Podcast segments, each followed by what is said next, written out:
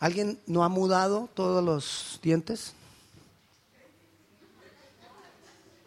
No, una pregunta. ¿Quieres que nos centremos en la palabra mudar? ¿Sabe qué es mudar? Cuando uno se muda los dientes, ¿no? Que se le cae uno y le nace otro. Bueno, quiero que nos centremos en la palabra mudar porque hoy vamos a hablar en ser mudados en otro hombre. Amén.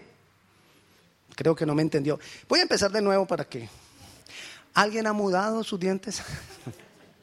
ok, entonces de esto vamos a hablar, en ser mudados en otro hombre, en ser transformados, en ser cambiados. Todos los verdaderos cristianos, en la medida que vamos creciendo y vamos madurando, crece en nosotros un firme deseo de obedecer a Dios, un firme deseo de hacer su voluntad, un firme deseo de agradarle con nuestras vidas y con nuestras decisiones, ¿verdad? Y hoy vamos a estudiar cómo lograrlo. Cómo saber cuando vamos a tomar una decisión qué es lo que Dios quiere o quisiera que yo hiciera.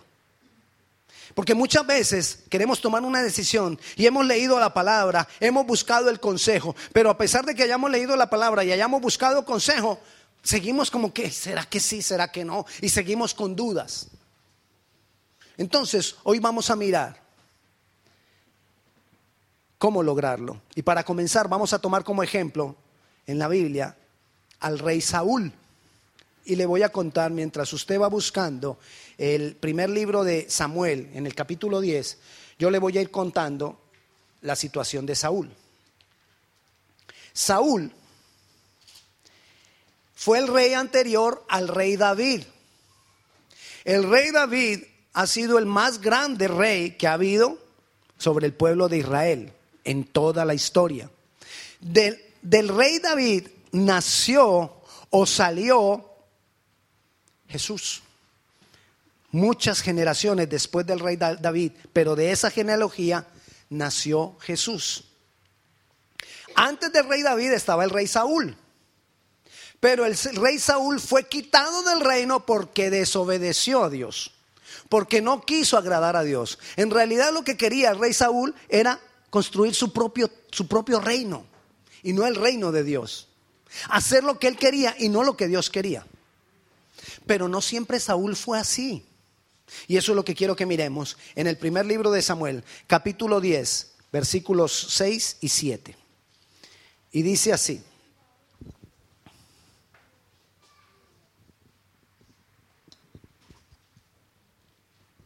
Entonces, eh, ahí está hablando el profeta Samuel, le está hablando al rey Saúl. Todavía ahí en ese momento el rey Saúl no era rey. Dios lo acababa de ungir como rey.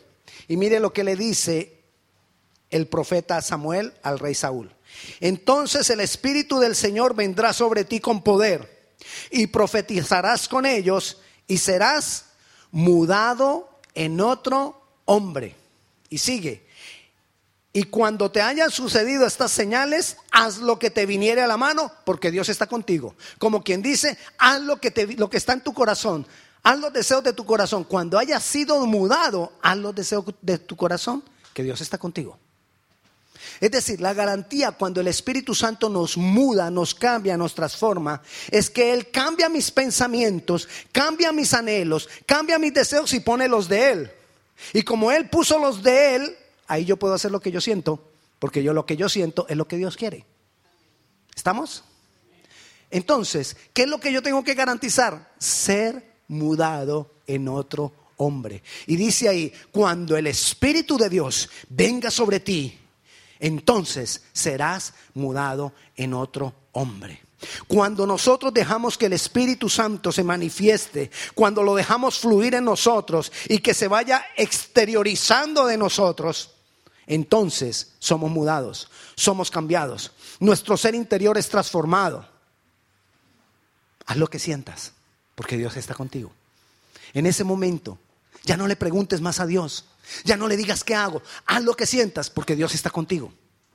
Pero asegúrate que has sido mudado en otro hombre. Asegúrate que el Espíritu Santo está en ti. Entonces, el rey Saúl es ungido por rey. Y después de esto, si usted lee más adelante los capítulos, ay, recuerdo, usted tenía tarea hace ocho días. ¿Recuerda la tarea? ¿La hizo? Ok. Gracias, hermana. Ahí ella respondió por todos ustedes. Al final le dan las gracias y algún bonus, no sé. Ok. Entonces, la tarea es leer todo el capítulo 10 de lo que estamos leyendo de Primera de Samuel, porque más adelantito en ese mismo capítulo, Saúl es puesto por rey. Ok, ahora vayamos al primer libro de Samuel, pero al capítulo 13, una, hojita más adelante en la Biblia, unos, deditos más adelante en el, en el teléfono. Ahí vamos a encontrar el capítulo 13. Y quiero que leamos, después de que Saúl fue rey, después de que había sido mudado en otro hombre, después de que el Espíritu Santo había venido sobre él, viene lo que pasa en el capítulo 13, versículos 13 y 14. Entonces Samuel dijo a Saúl, locamente has hecho. No guardaste el mandamiento del Señor tu Dios que Él te había ordenado. Pues ahora Jehová hubiera confirmado tu reino sobre Israel para siempre. Mas ahora tu reino no será duradero. Jehová se ha buscado un varón conforme a su corazón, el cual Jehová ha designado para que sea príncipe sobre su pueblo, por cuanto tú no has guardado lo que Jehová te mandó. ¿Cómo así? Había sido ungido por el profeta había sido lleno del Espíritu Santo, había sido mudado en otro hombre y al principio había obedecido a Dios, pero de un momento a otro se desvió, ya no obedeció a Dios. Ya no siguió, ya, ya él sabía cómo hacerlo. Él sabía que tenía que estar siendo mudado, pero se quedó ahí y no continuó siendo mudado. Esto lo que nos muestra es que el ser mudado no me sirve una sola vez. Porque más adelante yo voy a necesitar otra vez ser mudado. Y más adelante voy a necesitar otra vez ser transformado, ser mudado, ser transformado, ser mudado. El rey Saúl se conformó con la primera. Ah, yo ya tengo el Espíritu Santo. Hermano, ¿usted ha, visto el poder de Dios? Sí, pastor, hace como 10 años yo vi muchos milagros.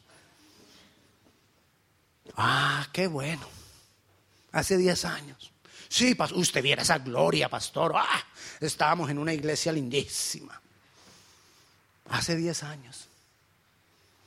Y la semana pasada, y hace 15 días, y hace un mes, y hace un año, haciendo lo que quieres. Locamente has hecho, le dijo el profeta a Saúl. Locamente has hecho. Pero quiero que volvamos a leer el versículo 13.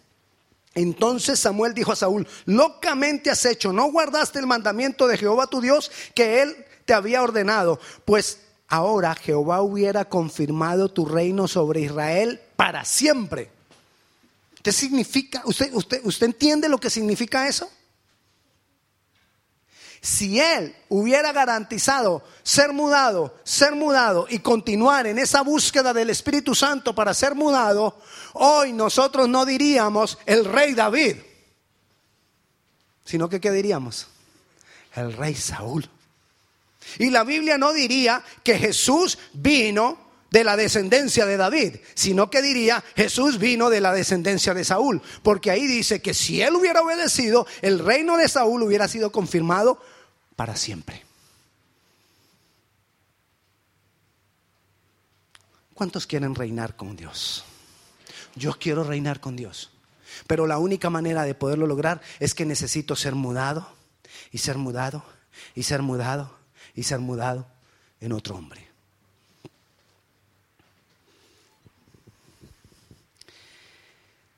Hay que tener cuidado porque en cualquier momento nos podemos salir de esa voluntad de Dios. En cualquier momento podemos hacer locamente, como hizo el rey Saúl.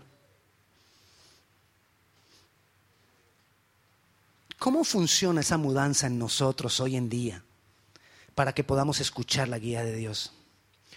nosotros, cada uno de nosotros necesitamos permanecer en comunión con el Espíritu Santo, pero también necesitamos la palabra de Dios constantemente. Relación con el Espíritu Santo y estar expuesto a la palabra de Dios.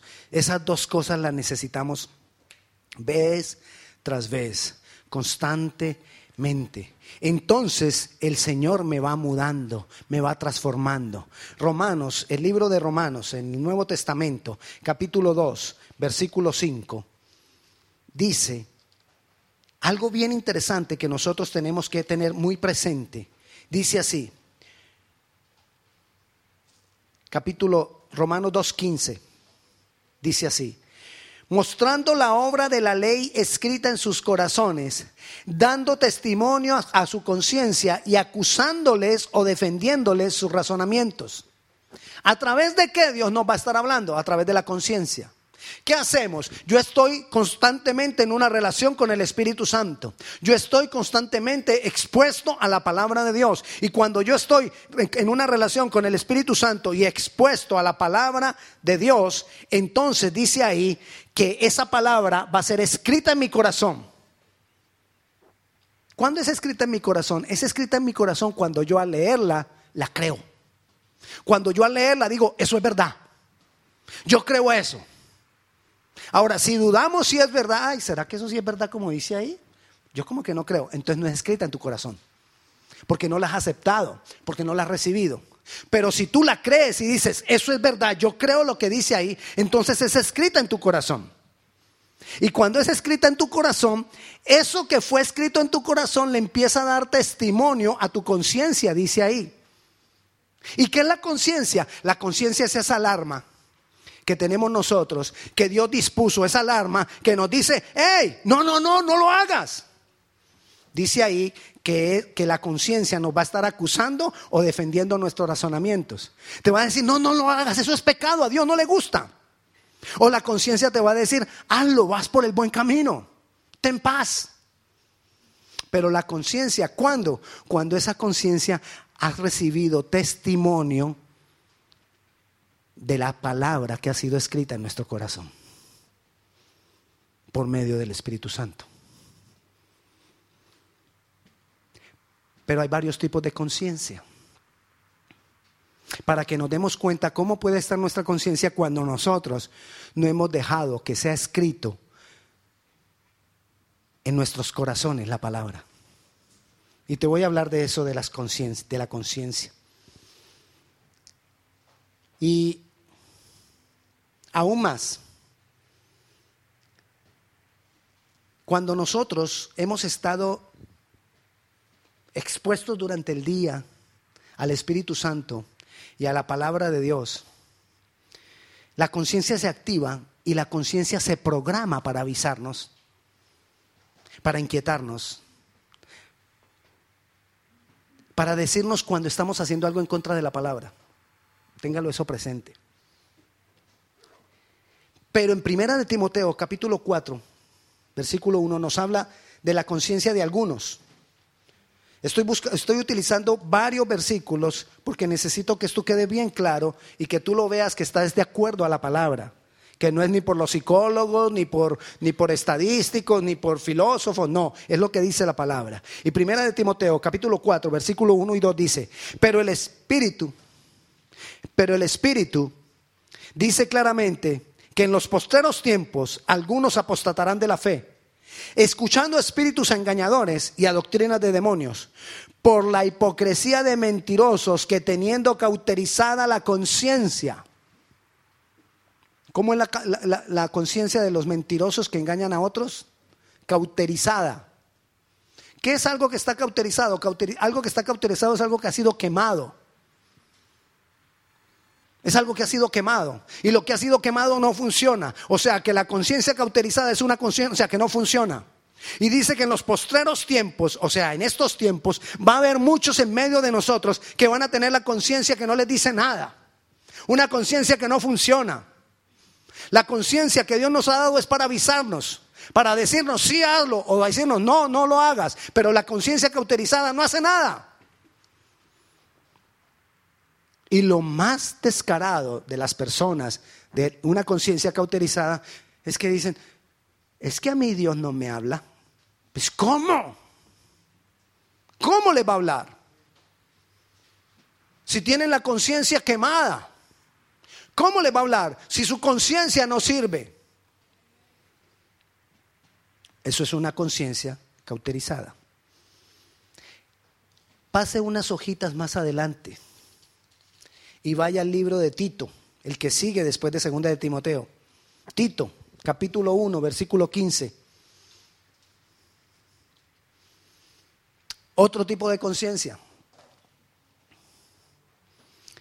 Dice el versículo 15, todas las cosas son puras para los puros, mas para los corrompidos e incrédulos nada les es puro, pues hasta su mente y su conciencia están corrompidas. Otra conciencia, la conciencia corrompida.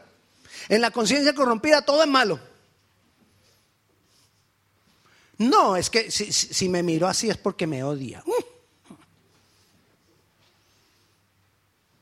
¿Sabe qué es lo que más corrompe nuestra conciencia? El pasado. Nuestro dolor de pasado corrompe nuestra conciencia. Porque yo ya todo lo voy a juzgar, no por lo que Dios dice a través de la conciencia, sino por lo que yo sufrí, por lo que yo viví. Fue corrompida la conciencia. Entonces Dios no me puede hablar. Porque todo lo que Dios me quiere decir, yo lo supongo de acuerdo a mi pasado, a mi dolor. Yo fui a esa iglesia y no me saludan. Yo allá no vuelvo. O sea que ella no buscaba o él no venía a buscar a Dios. Venía a que lo saludaran. ¿Ve? Eso quiere decir que algo le pasó en alguna parte y entonces ya todos son iguales. Que todos los pastores son malos. O todos los cristianos son malos. Eso dicen allá afuera. Ay, no se meta con un cristiano, es un problema. Conciencias corrompidas por el pasado. Conciencias corrompidas por el dolor. Conciencias corrompidas por el deseo de manipular, por el deseo de controlar. Otra conciencia. Primera de Corintios, capítulo 8.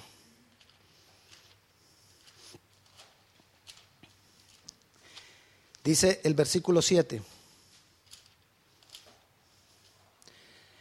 Pero no en todos hay este conocimiento, porque algunos habituados hasta aquí a los ídolos comen como sacrificado a, los, a ídolos y su conciencia, siendo débil, se contamina. Otra conciencia, ¿cuál? La débil. Estamos bien con Dios pero todo lo que queremos hacer lo hacemos por religiosidad, porque hay una conciencia débil. ¿Cómo así, pastor? Sí. Le voy a explicar con un ejemplo. No voy a nombrar alguna iglesia, pero sí voy a, a nombrar una costumbre de algunas iglesias para que lo podamos entender, de una conciencia débil. Le dicen a la mujer que se tiene que poner una falda larga, larga, larga, larga, porque si muestra un poquito de la pantorrilla, los hombres la van a desear. Y para evitarle ese problema a los hombres, lo mejor es que ella se cubra hasta el tobillo.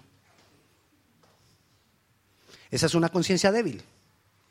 Porque ¿qué es lo que hay que atacar? ¿La pantorrilla de la mujer? ¿O la conciencia del hombre que no puede dejar de mirar para allá? ¿Ah? Entonces, por la debilidad de ellos, le ponen una condición religiosa a la mujer. Eso es una conciencia débil. Entonces nos metemos en un poco de, patrones y de religiosidad por una conciencia débil. Porque no tenemos la capacidad de, aunque estemos en medio de una condición difícil, en medio de la tentación o en medio de pecado, poder decir, yo no peco. Porque mi conciencia me dice que no lo haga. ¿Me entiende? Pero como, como son débiles, entonces mejor pongamos una cantidad de parámetros una cantidad de, religión, de, condiciones religiosas, porque la conciencia es débil. Esa es una conciencia débil. Y la conciencia débil tiene el problema que somos movidos así. Y la conciencia débil también tiene el problema que a todo el mundo le estamos dando bibliazos. te vas a ir para el infierno por pecador. No viniste a la iglesia el domingo pasado, te irás para el infierno. Así es. No le exagero. A mí me encantaba jugar fútbol cuando me convertí. Y me prohibieron el fútbol porque eso era pecado. De verdad. Y tuve que dejar de jugar fútbol para buscar al Señor. Ahora yo utilizo el fútbol para, evangelizar. De verdad. Para ser amigos. Para estar cercano a los, a los muchachos. ¿Me entiende? Pero la conciencia débil de esa época, todo era pecado. Esa es una conciencia débil. Entonces, vayamos a otro. Usted va a decir, no, todas conciencias malas, pues. Una cauterizada, otra corrompida, otra débil. Y entonces, ¿dónde estamos? No, quedan dos. Todavía quedan dos. Y entonces, vayamos a Primera de Timoteo, capítulo 3. Otra vez allá, Timoteo. Capítulo 3. No, no, me vaya a olvidar a Saúl, que ahorita volvemos donde Saúl. Primera de Timoteo capítulo 3, versículo 9.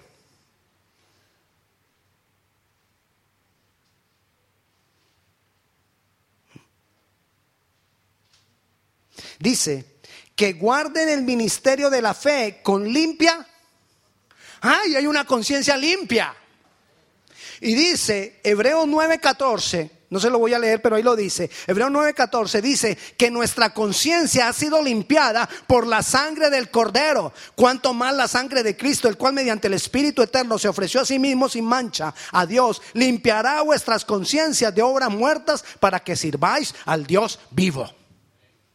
Entonces, ¿qué hace Cristo? Nos limpia la conciencia. Por el Espíritu leyó, ¿verdad? La obra de Cristo, el derramar la sangre por el Espíritu me limpia la conciencia. Entonces quedo con la conciencia limpia. Quedo como Saúl, que vino el Espíritu sobre él y fue mudado en otro hombre. Y entonces eh, eh, el profeta le dijo, haz lo que venga a tu mano. Y él empezó a actuar así. Pero recuerda el problema de Saúl. Saúl no garantizó que su conciencia permaneciera limpia. Porque en el diario vivir, Jesús nos limpia la conciencia, pero en el diario vivir, en el ir y en el venir, en el trabajo, en tantas cosas que hacemos y que a veces nos olvidamos un poco de leer la palabra o a veces la, leemos. Yo sé que algunos llegan cansados de trabajar y, por el sueño americano han ido a, han manejado dos horas de ida, han trabajado 12 horas y han manejado dos horas de regreso y llegan con ese sueño americano a la casa con un deseo de dormir. Y, dicen, voy a leer la Biblia. Y agarran la Biblia y se sientan y toman la Biblia y antes de que hayan terminado el primer versículo, se oye un susurro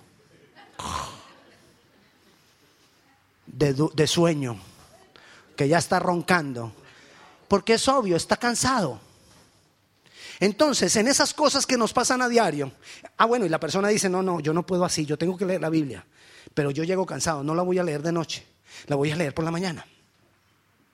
Y entonces pone el, reloj 10 minutos antes para leer un poquito la Biblia.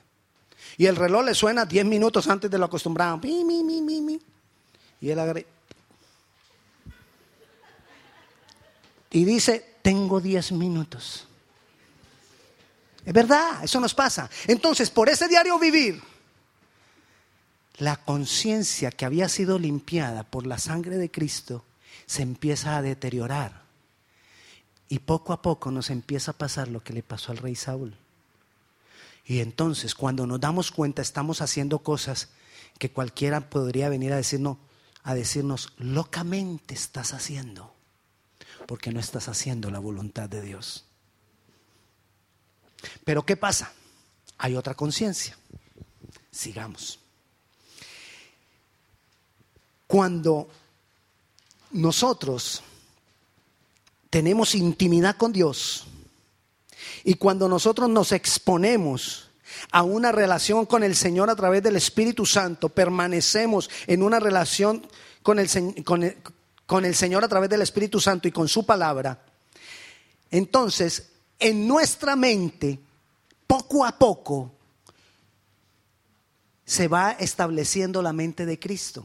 Y el Nuevo Testamento dice, porque nosotros tenemos la mente de Cristo.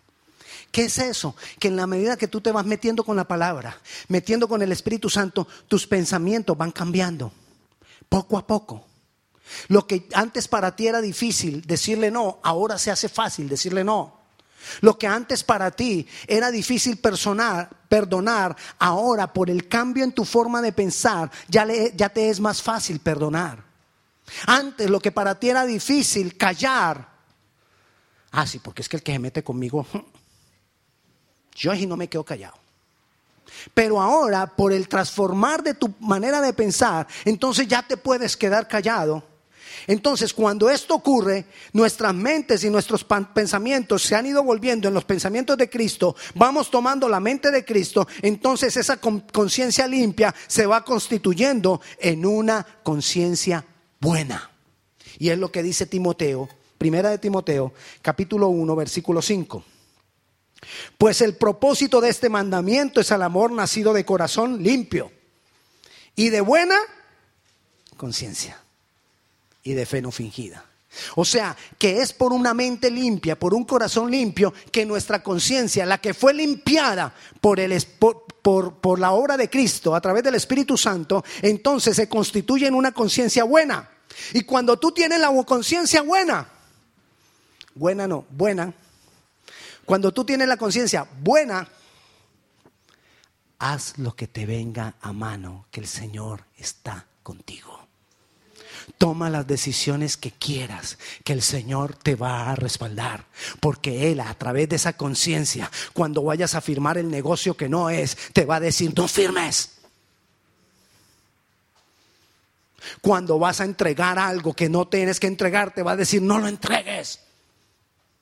Cuando vas a tomar una decisión que no debes tomar, te va a decir, no tomes esa decisión. O también cuando necesitas hacer algo urgente, te va a levantarme de madrugada, no te va a dejar dormir y va a poner en tu corazón el deseo de hacer algo que Él quiere que tú hagas. De ir al lugar que Él quiere que tú vayas, de tocar la puerta que Él quiere que tú toques. Y esa puerta Él la va a abrir porque Él la tiene preparada para ti. Pero es a través de una conciencia buena. Por eso necesitamos, necesitamos salir de la conciencia cauterizada, salir de la conciencia corrompida, salir de la conciencia débil, dejar y aceptar que por la obra de Cristo nuestra conciencia ha sido limpiada y permanecer en una exposición, en una relación íntima con el Espíritu Santo y con la palabra de Dios para que nuestros pensamientos vayan siendo cambiados y den testimonio a nuestra conciencia y nuestra conciencia se constituya en una conciencia buena, permanentemente donde tú no vas a tener que, cuando haya una situación difícil, voy a preguntarle a Dios. No. Voy a ayunar. No. No, que no ayunemos, sí, ayuna. Pero no vas a tener que estar apresurado por esa respuesta, porque Dios ya lo ha puesto en tu corazón lo que tú debes hacer. Y Dios te va a librar de cosas antes de que lleguen a ti. Y Dios va a cambiar cosas antes de que tú las pidas. Porque se va a cumplir la palabra. Y el Señor ha dicho que Él conoce tus necesidades antes de que tú se las expreses. Entonces Él va a empezar a producir cosas antes de que tú lo pidas. Y cuando tú lo pidas, Él ya lo va a haber hecho. Amén. Y eso es ser mudado en otro hombre. Eso es ser transformado, eso es ser cambiado. Esa es la única garantía para que tu matrimonio sea restaurado. Esa es la única garantía para que la relación que tú tienes o que estás comenzando perdure. Esa es la única garantía para que tus hijos permanezcan. El diablo está buscando a quién acabar, a quién devorar. El diablo está buscando a quién dañar. Pero el Señor está buscando a quien restaurar, a quien levantar.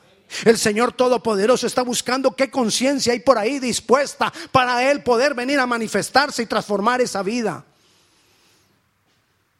Si por el diablo fuera, acababa con todos nosotros. Pero por causa del Espíritu Santo y de la palabra que nosotros hemos leído por tiempo, no puede. Y nos tira dardos de fuego, y nos tira ideas, y nos tira conceptos, y nos tira cosas para dañarnos. Pero la buena conciencia y la conciencia limpia nos defienden. Y te dicen, no lo recibas. Eso no es de Dios.